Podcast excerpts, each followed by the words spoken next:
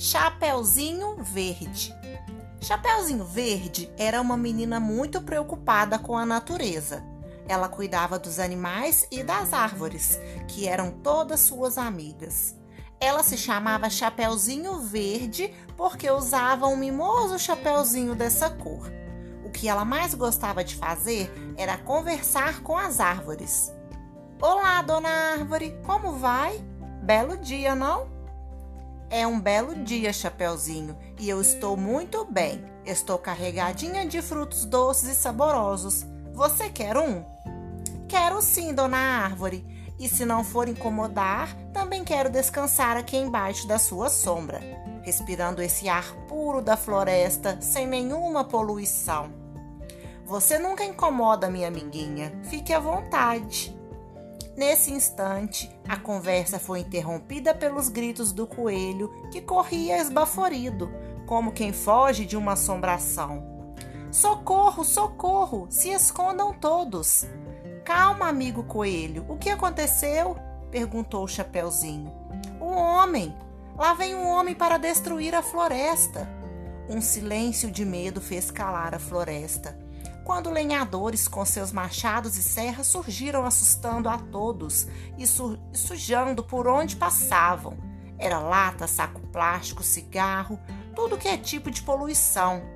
Uma árvore apavorada gritou: Meu Deus, que horror! Chapeuzinho se abraçou à amiga quando um lavrador lhe disse de forma grosseira: Saia daí, menina! Vamos derrubar essa árvore! Nada disso. Ela é minha amiga, me dá sombra, frutos saborosos e muito ar puro, respondeu Chapeuzinho. Deixe de bobagem, menina. Onde já se viu? Árvore amiga?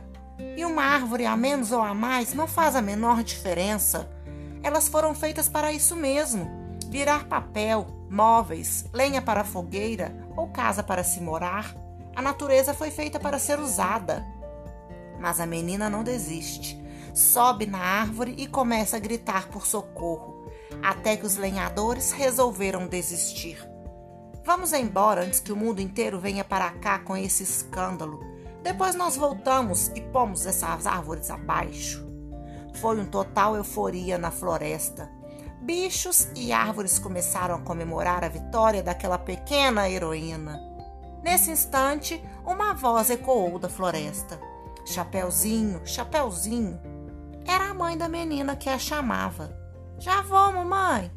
Chapeuzinho se despediu dos seus amigos e foi para sua casa que ficava ali perto. E quando, vindo de terras distantes, chegou à floresta o lobo mau. Eu quero comida. Venho de longe e tenho muita fome. Quer um fruto, seu lobo? Perguntou uma árvore. Mas que fruto nada! Eu quero um coelhinho, um porquinho, uma galinhazinha. Mas aqui é proibido um devorar o outro, aqui são todos amigos.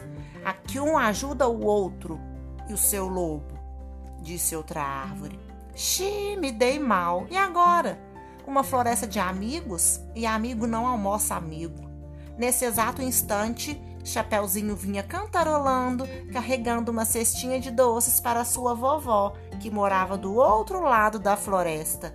Quando o lobo viu a menina se aproximar, gritou eufórico: Oba, lá vem meu almoço! Nada disso, gritou uma árvore. Pode ir esquecendo. Em Chapeuzinho ninguém mexe, urrou o leão. Por que não? perguntou o lobo. Ela é nossa amiga, relinchou o cavalo. Ela é humana e humanos não são amigos. Eles derrubam as árvores e matam os animais. Ela é diferente, defendeu o coelho. Ela é boazinha, não deixou me transformar em feijoada, arrotou o porco. E eu? Se não fosse ela, tinha virado espanador. É, parece que essa menina é gente boa mesmo. Eu desisto. Me dá um fruto, dona árvore, se rendeu o lobo. Toda a floresta começou a cantar de alegria pela mudança do lobo.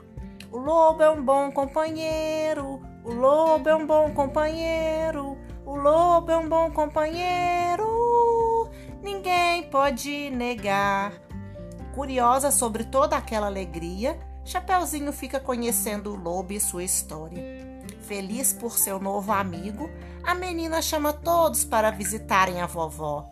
Vovó, vovó! gritou Chapeuzinho. Oi, minha netinha.